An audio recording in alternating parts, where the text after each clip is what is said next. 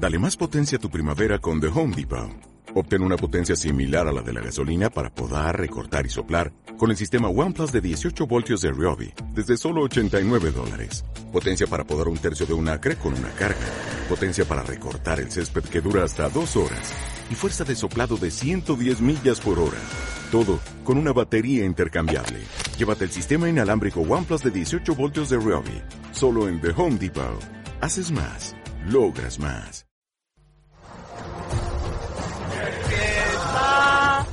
Radio ahora. La red sí, ya está aquí.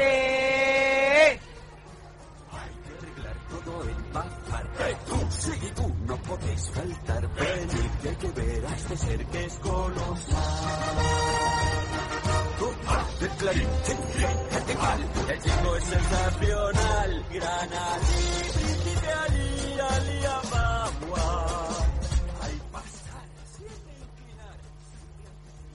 puedo ofrecerte una vida muy interesante.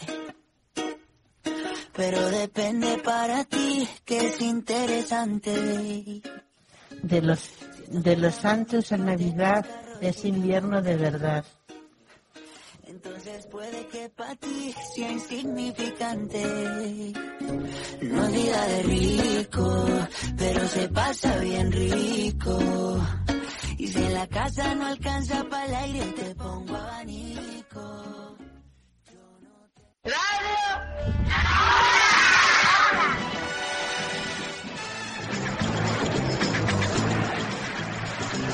Buenas tardes. Esta tarde en Radio Ahora, el Cuchitrí. Curiosidades. El último de la fila. El Vaquilla. Y este mes grabamos con mascarilla. Y mucho más.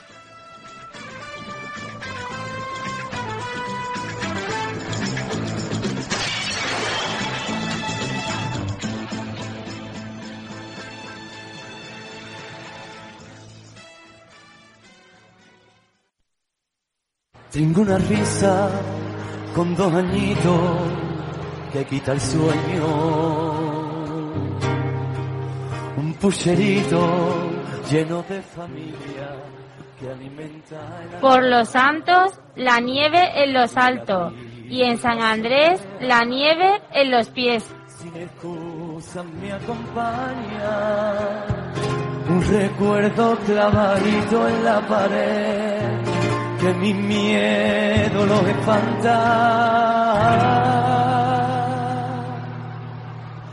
Tengo un amor, tengo un amor que por mis huesos se dejó su corazón. Tengo otro amor, tengo otro amor.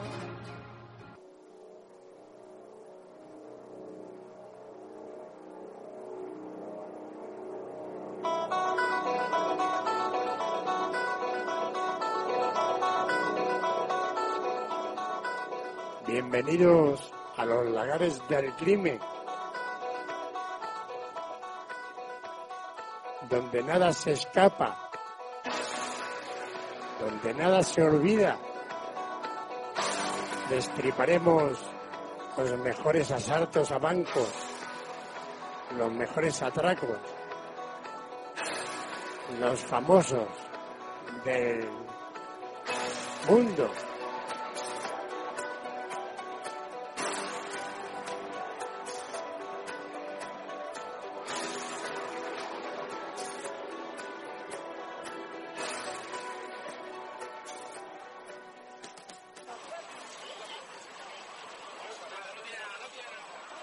Nació en una cárcel de mujeres hace 24 años. Su madre estaba detenida por robo. Juan José Moreno Cuenca, más conocido por el Vaquilla, conoce prácticamente todos los reformatorios y prisiones. De muchos de ellos se fugó. Su máxima popularidad la alcanzó hace un año cuando tras escapar del centro penitenciario de Lérida fue detenido por la policía de Barcelona. Buenas tardes. Hoy en los lagares del crimen, el vaquilla. Juan José Moreno Cuenca.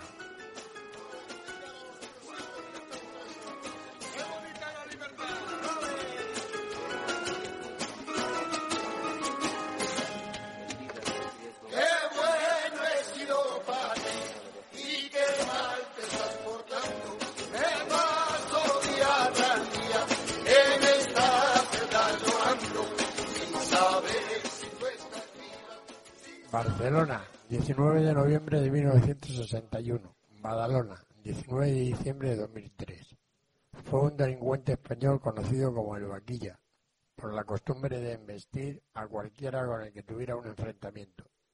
Simbolizó a la generación perdida de la heroína. Su padre biológico, Juan José Ugal, murió antes de que naciera durante un enfrentamiento con la Guardia Civil en el barrio de La Terrassa, en Hospitales de Llobregat. Inició su carrera delictiva a los nueve años, cuando su familia de etnia gitana se trasladó al campo de la Bota de Barcelona. Se hizo famoso por robar coches y escapar con ellos de la policía a gran velocidad durante largas persecuciones, para lo que tenía que utilizar almohadones y zancos, pues por su corta edad no llegaba a los pedales.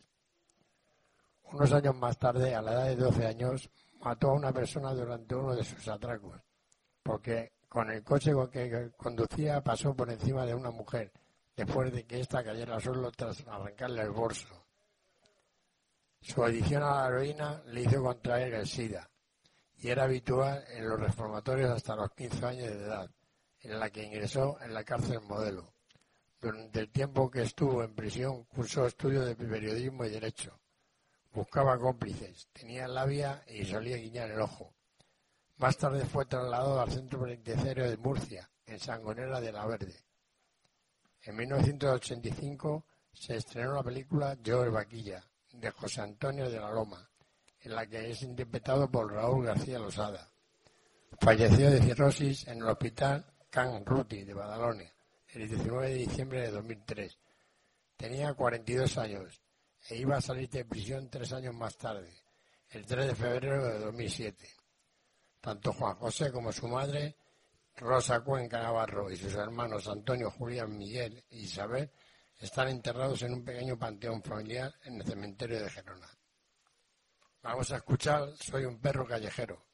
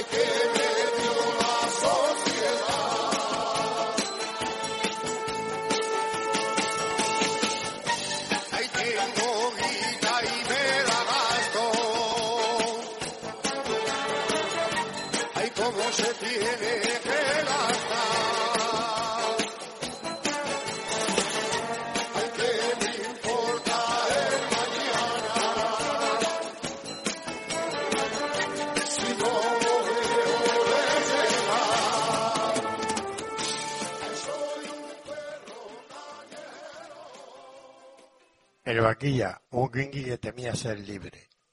Si sigues así, acabarás como el vaquilla. A son de esta cantinela crecimos toda una generación. Aquel kinky barcelonés era sinónimo de pecado. Un drogata, ladrón y homicida. Enemigo público número uno. Vamos, el vaquilla estaba en, en boca de todos. Protagonizaba películas. No en persona, porque siempre estaba entre rejas, claro e inspiraba pegadizas canciones que tra- tatareábamos con la debida inspiración. No obstante, su innato poder de seducción y su afán de protagonismo le convirtieron en un mito de la transición. Al protagoni- protagonizar películas se inspiró a músicos y escritores. El kinky de aquel que todos abominaban era ya un icono, el símbolo de una fracción de la sociedad condenada a la perdición. El vaquilla, condenado de por vida a acuñar este apodo desde el infausto día en que vino al mundo en una barraca de la Torre Baró, y su tío iluminado, al ver sus deposiciones, afirmaba, parecen la mierda de una vaca. Había nacido pobre y había muerto en prisión, pasto de las drogas. Robábamos porque no teníamos nada, robábamos para comer, para tener lo básico, había afirmado. Pero el delincuente nace o se hace. ¿Cómo empezó todo?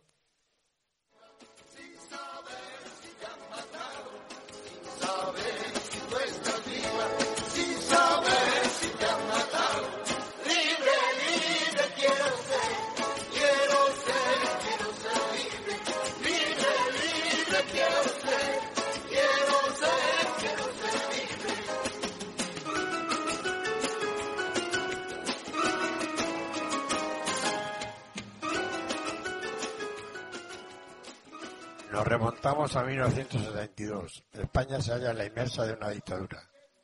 Juan José está en el cole, tiene 11 años y ve en la mesa del niño de al lado unos lápices de colores.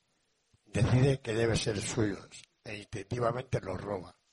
Es el vaquilla, todo un hombrecito y puede, debe permitírselo. Calcula que su venta le puede sufragar unas partidas de futbolín. Después se centra en un pasatiempo favorito.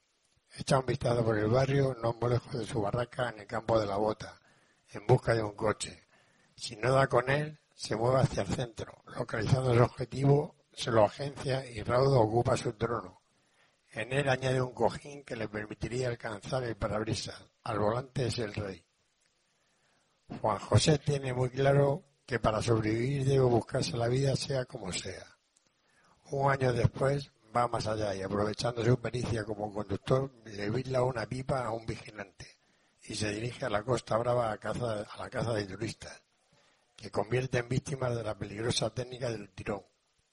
Una de ellas pierde la vida. Pero ese será su único delito de sangre. El resto de su trayectoria se nutre básicamente de robos y quebrantamiento de condena.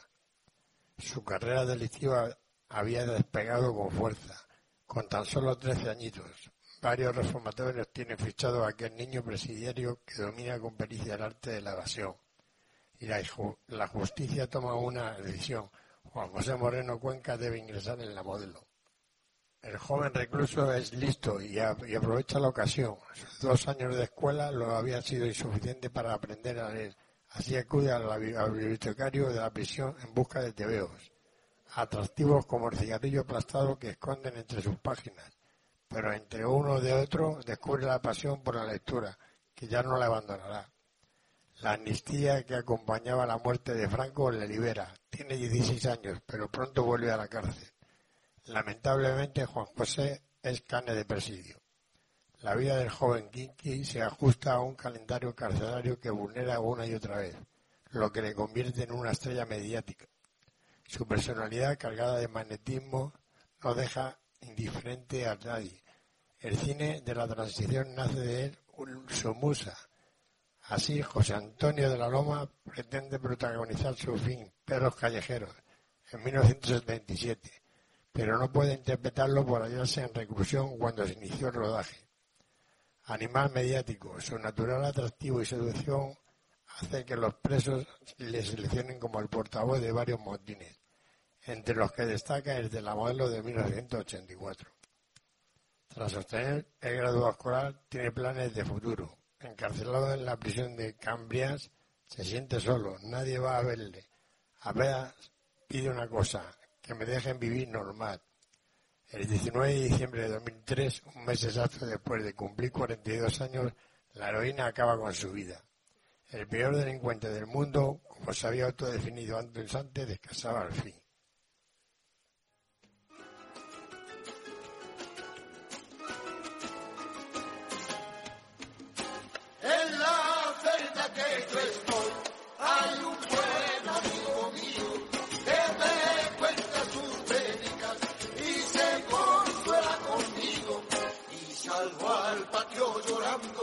Igual que si fuera un niño y salgo al patio llorando igual que si fuera un niño. Libre libre quiero ser quiero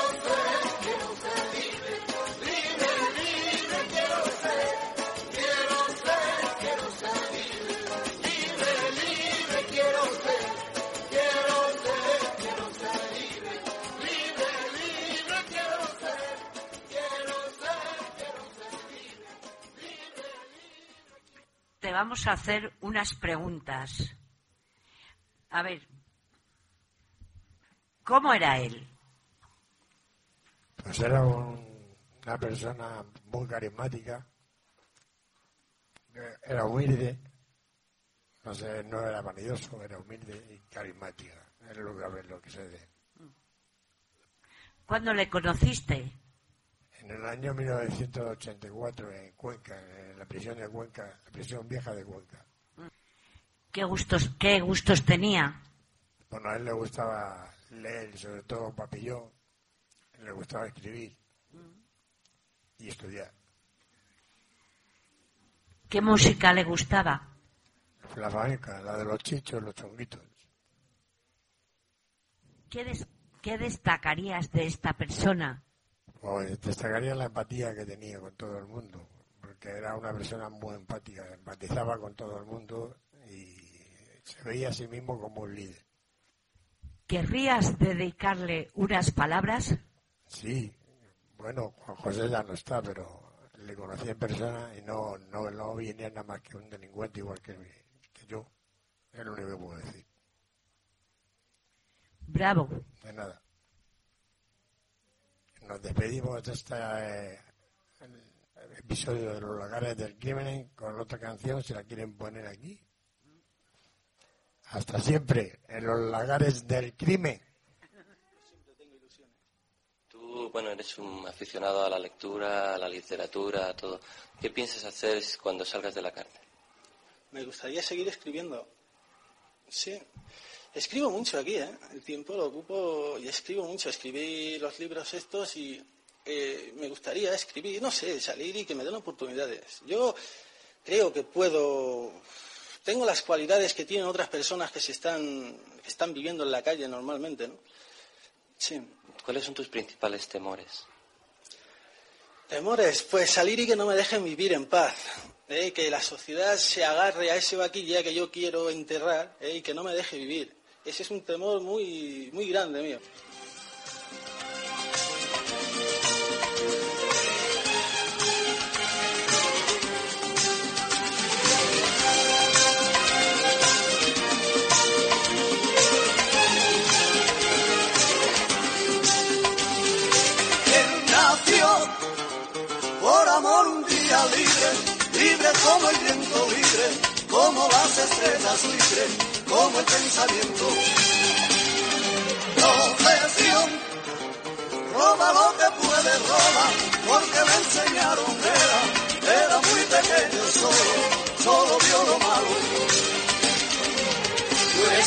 Vaquilla, alegre bandolero, porque lo que gana repartes el dinero. Tú eres el vaquilla de buenos sentimientos, y al final dependes de un simple carcelero. Tú eres el vaquilla, alegre bandolero, porque lo que gana repartes el dinero. Para que te puedas la vida no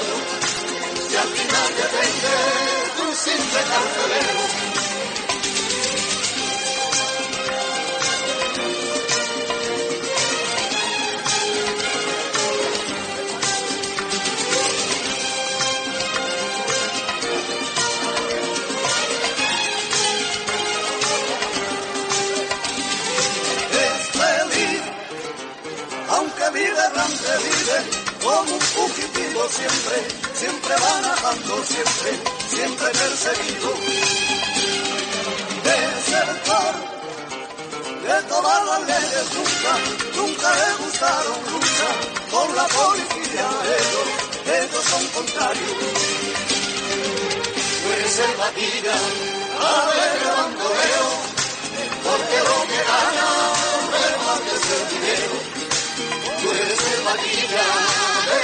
buenos sentimientos, y al final dependes de un simple carcelero. Tú eres el vaquilla, alegre bandolero, porque lo que gana repartes el dinero. Para que te juegas la vida no lo entiendo, si al final dependes de un simple carcelero. Tú eres el vaquilla, alegre bandolero,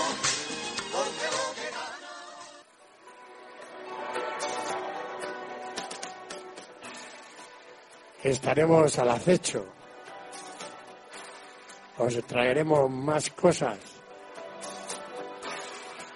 Más ladrones que ver. Más robos. Y más atracos. Hasta pronto. En los lagares del crimen.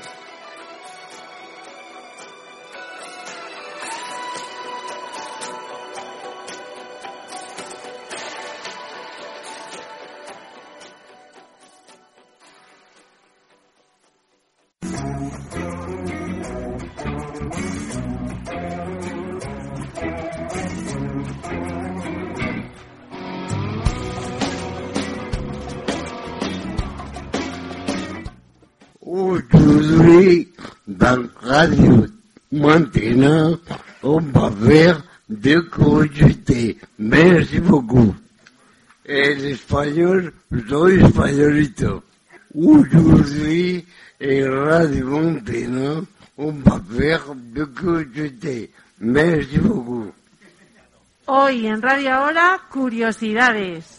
Très bien.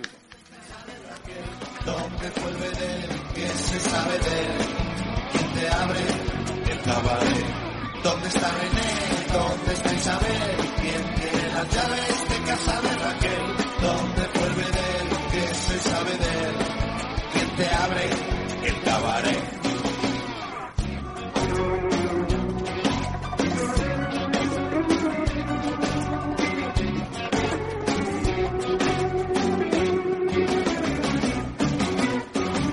¿Quién de tus amigos era el más amigo? Búscalo y me cuenta. Búscalo y me cuenta. ¿Dónde se ha metido?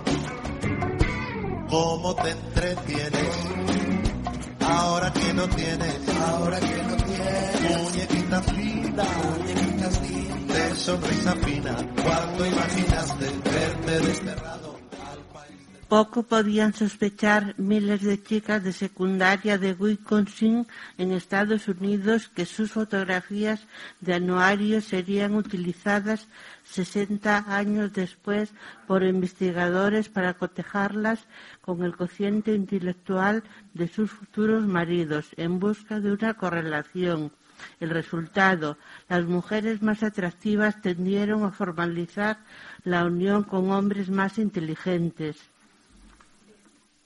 Las mujeres guapas tienen maridos más inteligentes.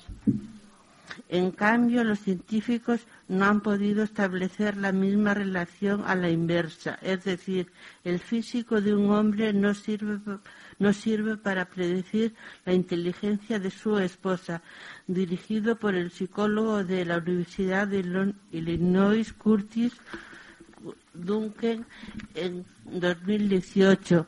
El trabajo se fundamenta en la llamada teoría de las estrategias sexuales, según la cual los hombres y mujeres se mueven por objetivos diferentes, asociados en emparejamiento y el apareamiento. Ellas buscan rasgos que demuestren actitud a largo plazo y ellos cualidades en el corto plazo, desarrollando cada sexo por sus tácticas. ¿Y tú qué piensas? ¿Las mujeres guapas tienen maridos más inteligentes? No, yo pienso que no.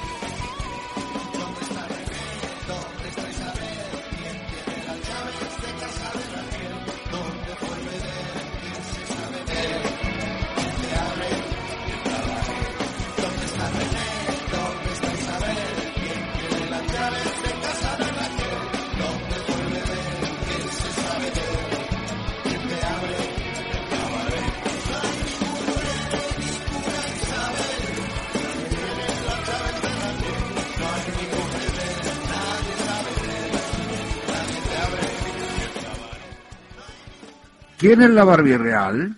Elena Rosso, una ucraniana de 23 años de Copenhague, se ha gastado 20.000 euros en cirugías para emular las características físicas de la muñeca. Para perfilar su estilo, ha tenido que someterse a dos operaciones de pechos, infinidad de inyecciones de relleno y votos en la cara. Elena trabaja como camarera y explica su drástica transformación estética como resultado de su evolución en la vida desde una niñez desgraciada hasta una juventud marcada por las drogas. Nada ni nadie podía ayudarla, así que decidió hacerlo por sí misma, buscando la perfección a la que aspiraba desde su juventud. El proceso de adaptación comenzó hace algunos años cuando se tiñó su pelo negro al rubio de la Barbie. Después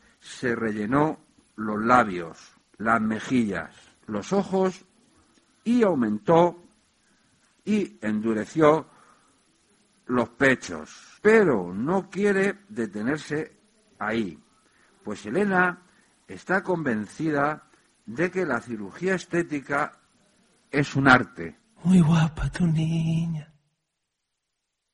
Yo sigo cantante, de vuelta tu risa. No sé si te acuerdas de cuando decía. Algún día puede que alguien pague por mi pena. Algún día puede que me marche y vuelva.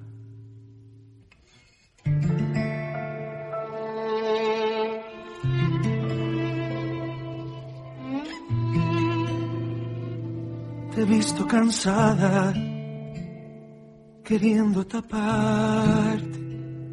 Me has visto la cara mojada de odiarte. Mas eso no es odio, es vuelvo a encontrarte. Dile que no tema tanto a la lluvia como su madre, que ame la tierra ¿Es posible pedir indemnización si te caes en la calle? En general, quienes causan un daño a otro por culpa o negligencia, por acción o omisión, tienen que reparar el daño ocasionado. Pero esto no significa que toda la imprudencia la víctima tenga que ser indemnizada.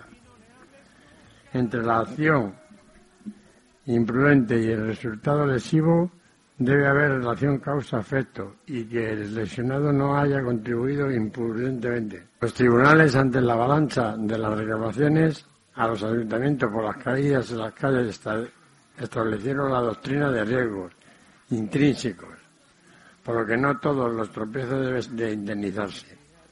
Hay que atender al caso concreto, gravedad e intensidad de la negligencia, a la visibilidad, probabilidad de la caída por el cuidado de la instalación pública y al estado y conducta de la víctima.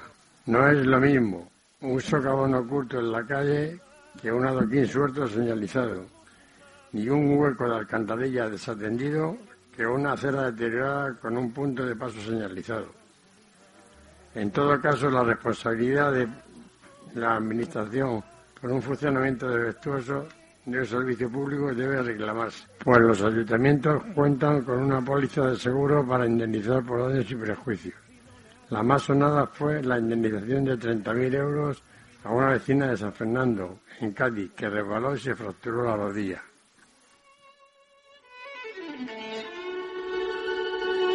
Tiene tus ojos, tu cara, mi mano meciendo su cuna, lo sabio que tiene la luna, tiñendo de plata las barcas, con dos iniciales escribes y el tiempo consigue borrarlas.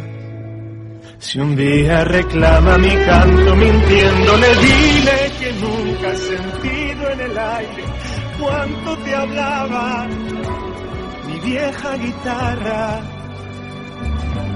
rogando tu. Que arda la calle si encuentro el balcón de tu casa. Los asesinos nacen o se hacen. Aunque el fenómeno del asesino en serie está íntimamente unido al de la eh, psicopatía, no todos los psicópatas son asesinos en serie, sino que hay que- otros factores. En un estudio sobre estos individuos, el FBI descubrió que la mayoría había sufrido abusos físicos durante la infancia, lo que podría haber afectado a su capacidad para gestionar para gestionar su impulsividad, um, impulsibilidad. A la misma conclusión llegó el neu- neurólogo Jonathan, Jonathan Pincus, perdón, gran especialista del asunto. En su, en su opinión, de tales abusos sería que los asesinos desarrollan anomalías neurológicas que les impide inhibir sus inclinaciones violentas.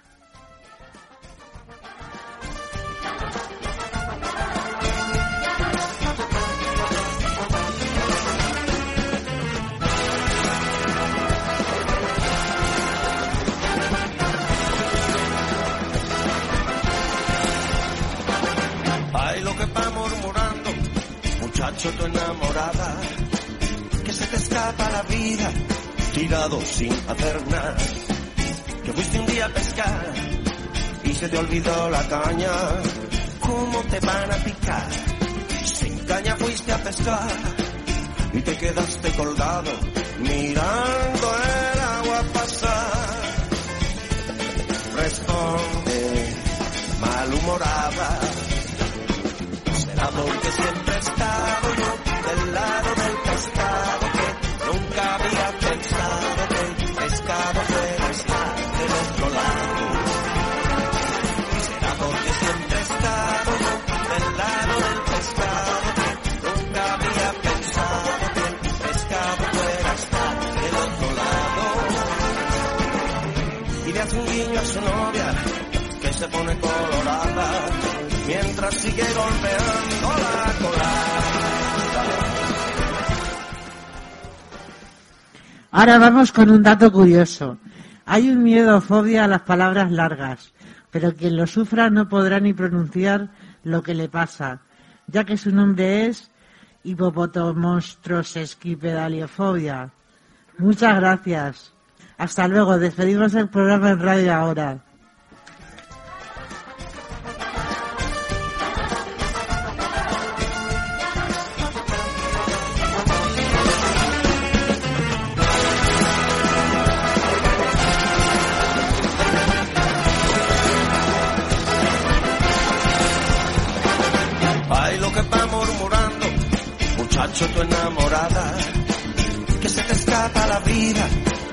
Sin hacer nada.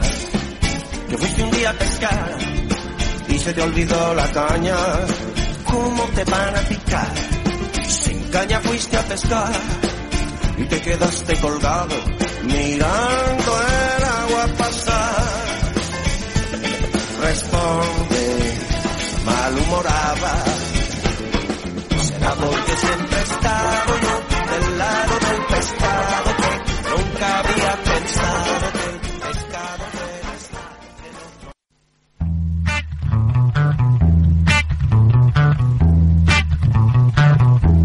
el cuchitril de las palabras, el monasterio de los verbos, la charanga de las letras, comidita poética. Hoy, versos para alcanzar el alma.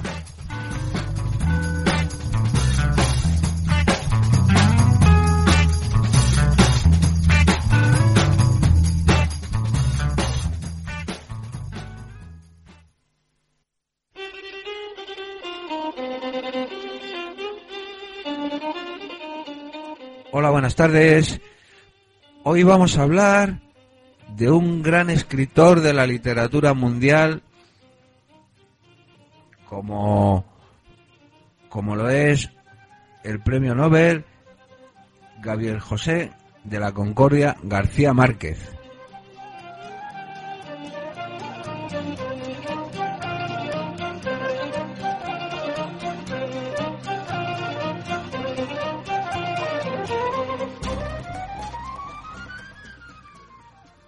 García Márquez nació en Aracataca el 6 de marzo de 1927 en la Ciudad de México.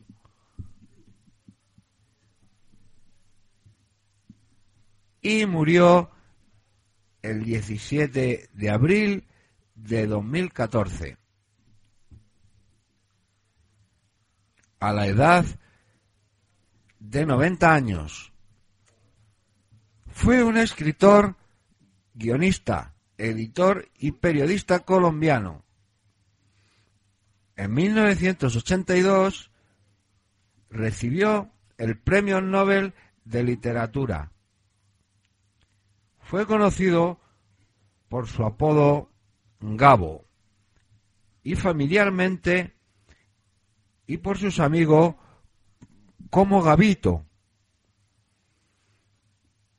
Hipocorístico Guajiro de Gabriel. Está relacionado de manera inherente con el realismo mágico y su obra más conocida fue la novela Cien años de soledad, la cual es considera, considerada una de las más representativas de este movimiento literario. E incluso se considera que por el éxito de la novela es que tal término se aplica a la literatura surgida a partir de los años 60 en América Latina.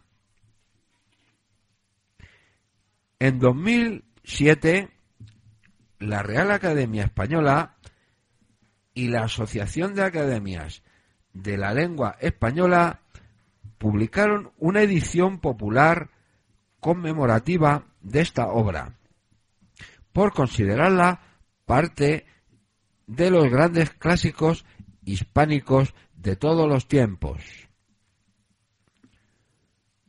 Fue famoso tanto por su genialidad como escritor como por su postura política.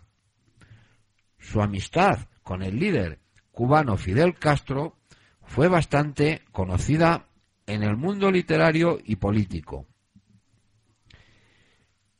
Matrimonio y familia. Durante su etapa de niñez, cuando visitaba a sus padres en Sucre, conoció a Mercedes Barcha, también hija de un boticario. En un baile de estudiantes y decidió enseguida que tenía que casarse con ella cuando terminara los estudios.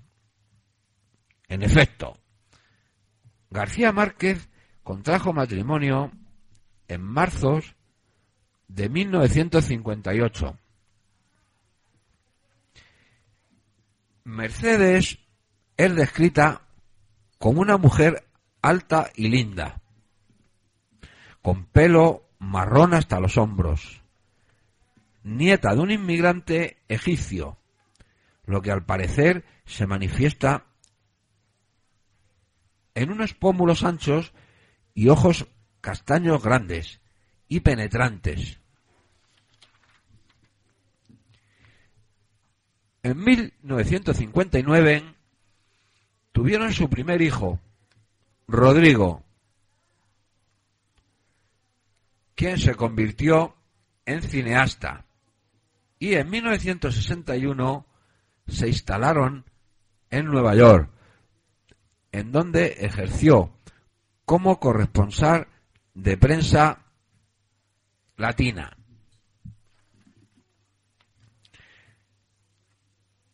Tras recibir amenazas y críticas de la CIA y de los disidentes cubanos que no que no compartían el contenido de sus reportajes, decidió trasladarse a México y se establecieron en la capital. Tres años después nació su segundo hijo, Gonzalo, actualmente diseñador gráfico en la capital mexicana.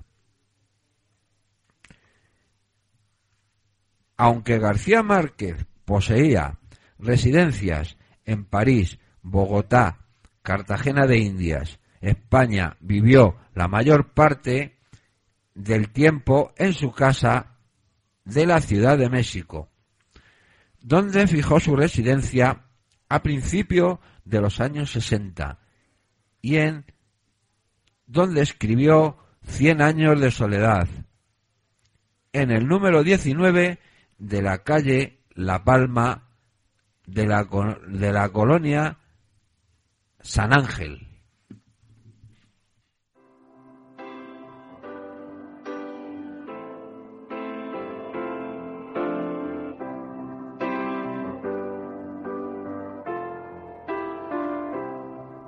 When I find myself in times of trouble, Mother Mary comes to me, speaking words of wisdom, let it be.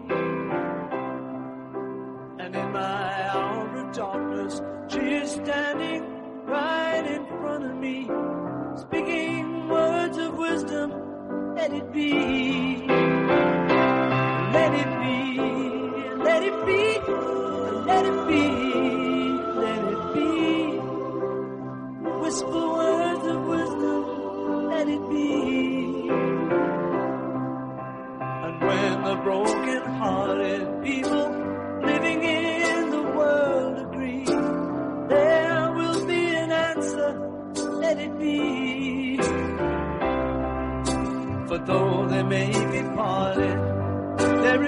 La notoriedad mundial de García Márquez comenzó cuando Cien años de soledad se publicó en junio de 1967 y en una semana vendió 8.000 ejemplares. De allí en adelante el éxito fue asegurado y la, y la novela vendió una nueva edición cada semana, pasando a vender medio millón de copias en tres años. Fue traducido a más de 25 idiomas y ganó seis premios internacionales. El éxito había llegado por fin y el escritor tenía 40 años, cuando el mundo aprendió su nombre. Por la correspondencia de admiradores, los premios, entrevistas y las, las comparecencias, era obvio que su vida había cambiado. En 1969, la novela ganó el Cianciano Aprecian en Italia y fue denominado el mejor libro extranjero en Francia. En 1970 fue publicado en inglés y fue escogido como uno de los mejores 12 libros del año en Estados Unidos. Dos años después fue concedido el premio Rómulo Gallegos y el premio Neustadt y en 1971 Mario Vargas Llosa publicó un libro acerca de su vida y obra. Para contradecir toda esta exhibición, García Márquez regresó, regresó simplemente a la literatura. Decidido a escribir acerca de un dictador, se, tras- se trasladó con su familia a Barcelona, España, que pasaba sus últimos años bajo el régimen de Francisco Franco, Bamontes. la popularidad de su escritura también condujo a la amistad con poderosos líderes, incluyendo el expresidente cubano Fidel Castro. Amistad que ha sido analizada en Gabo y Fidel, retrato de una amistad. En una entrevista con Claudia Dreyfus en 1982 dice que su relación con Castro se basaba fundamentalmente en la literatura. La nuestra es una amistad intelectual. Puede que no sea ampliamente conocido que Fidel es un hombre culto. Cuando estamos juntos, hablamos mucho sobre la literatura. Algunos han criticado a García Márquez por esta relación. El escritor cubano Reinaldo Arenas, en 1992, en sus memorias, antes de que anochezca, señala que García Márquez estaba con Castro en 1980, en un discurso en el que este último acusó a los refugiados recientemente asesinados en la Embajada de Perú de Chusma. Arenas recuerda amargamente a compañeros del escritor homenajear por ello con hipócritas aplausos a Castro.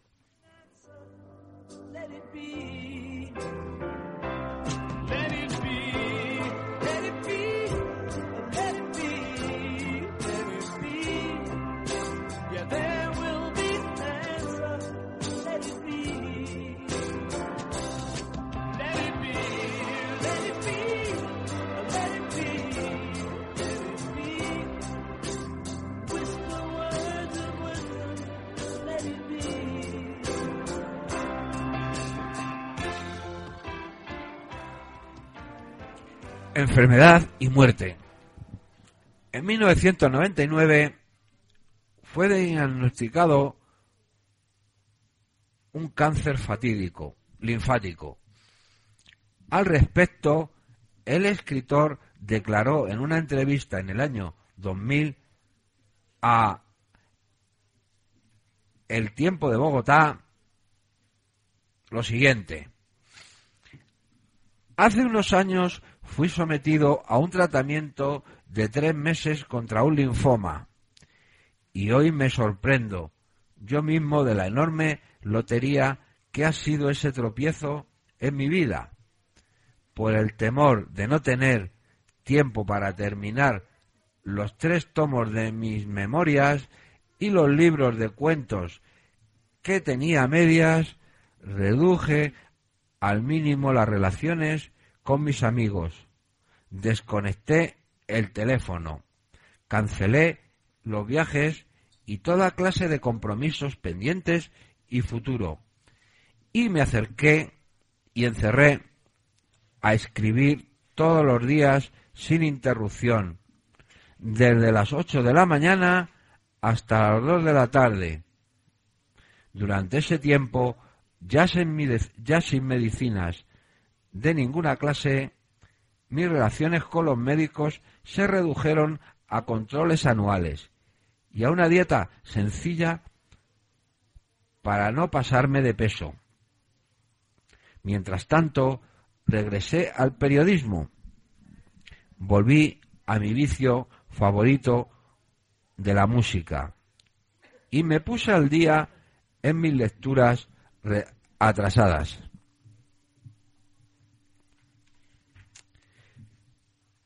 En el año 2002, su biógrafo Gerald Martín voló a México, Distrito Federal, para hablar con García Márquez. Su mujer, Mercedes, tenía gripe y el escritor tuvo que visitar a Martín en su hotel. Según dijo, Gabriel García Márquez ya no tenía la apariencia del típico sobreviviente de cáncer. Todavía delgado y con el pelo corto, completó vivir para contarla ese año.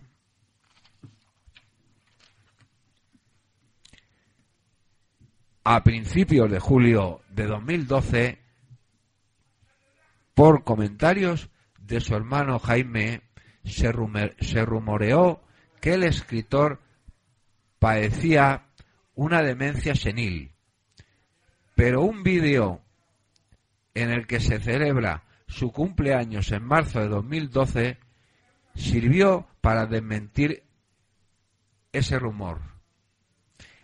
En abril de 2014 fue internado en el Instituto Nacional de Ciencias Médicas y Nutrición en, en México, Distrito Federal, debido a una recaída producto del cáncer linfático que le fue di- diagnosticado en 1999.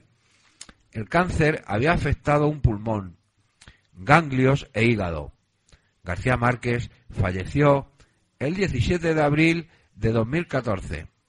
El presidente de Colombia, Juan Manuel Santos, señaló que el escritor fue el colombiano que en toda la historia de nuestro país, más lejos y más altos, ha llevado el nombre de la patria, decretando tres días de duelo nacional por su muerte.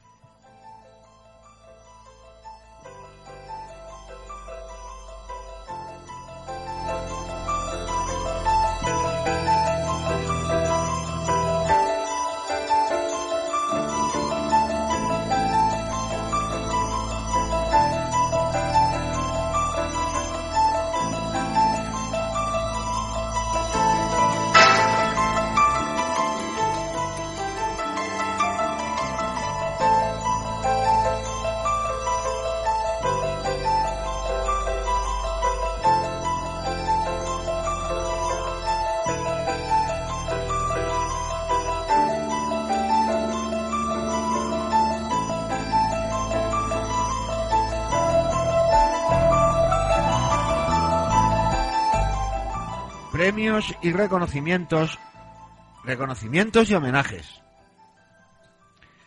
Casa Museo de Gabriel García Márquez en Aracataca, Colombia. Centro Cultural Gabriel García Márquez en Bogotá, Colombia. Premio Nobel. García Márquez recibió el Premio Nobel de Literatura en 1982. Según la laudatoria de la Academia Sueca, por sus novelas e historias cortas, en las que lo fantástico y lo real son combinados en un tranquilo mundo de imaginación rica, reflejando la vida y los conflictos de un continente. Su discurso de aceptación fue titulado La soledad de América Latina.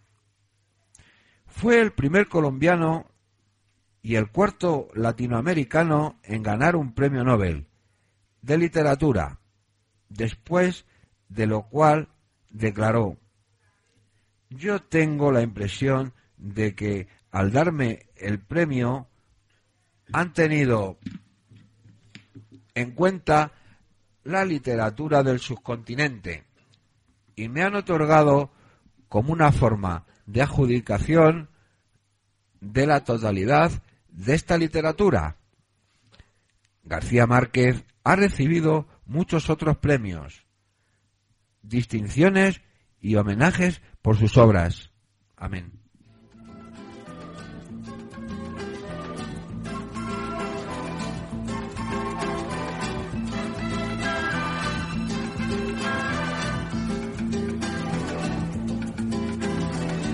Porque mi niñez sigue jugando en tu playa y escondido tras las cañas duerme mi primer amor. amor, llevo tu luz y tu olor por donde quiera que vaya. Y amontonado en tu arena, guardo amor, juegos y penas. Yo que en la piel tengo el sabor amargo del llanto eterno. Un fragmento. El amor en tiempos de cólera. 1985. Aprovecha, ahora que eres joven, para sufrir todo lo que puedas. Que estas cosas no duran toda la vida. La memoria del corazón elimina los malos recuerdos y magnifica los buenos. Y gracias a ese artificio logramos sobrellevar el pasado. El corazón tiene más cuartos que un hotel de puta. Madre.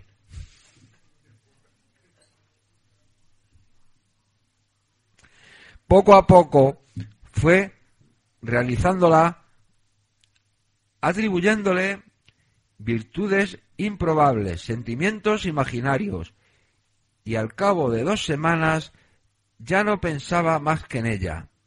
Así que decidió mandarle una esquela simple escrita por ambos lados con su letra de escribano.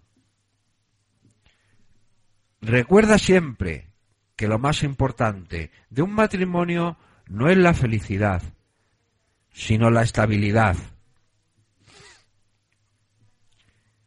Habían vivido juntos lo bastante para darse cuenta de que el amor era el amor en cualquier tiempo y en cualquier parte, pero tanto más denso cuanto más cerca de la muerte. Hicieron un amor tranquilo y sano, de abuelos y percudidos, que iba a fijarse en su memoria como el mejor recuerdo de ese viaje lunático. Era como si hubieran asaltado el arduo calvario de la vida conyugal. Hubieran ido sin más vueltas al grano del amor. Hace un siglo me cagaron la vida con ese pobre hombre porque éramos demasiado jóvenes. Ahora nos los quieren repetir porque somos demasiado viejos. Nunca seré viejo, le dije entonces, tío Pellejo. Ella lo interpretó como un propósito heroico de luchar sin cuartel contra los estragos del tiempo, pero él fue más explícito. Tenía la determinación irrevocable de quitarse la vida a los 70 años. Perdón, a los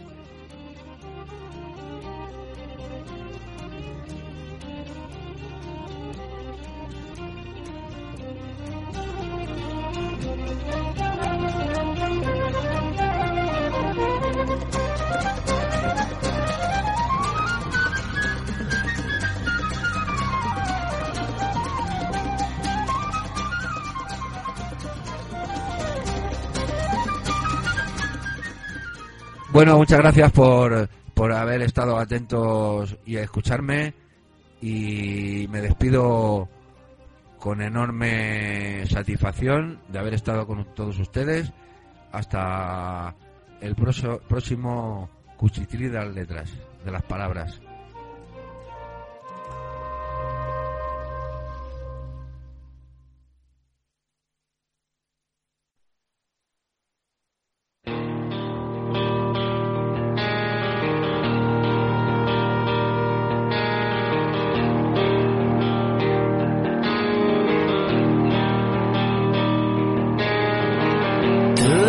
Que te va a alcanzar y que a veces lo mereces. Buenas tardes. En noviembre hoy es que truena, la siguiente cosecha será buena.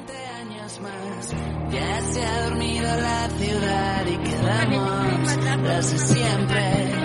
Solo un sobresalto. Me recuerda que soy de verdad.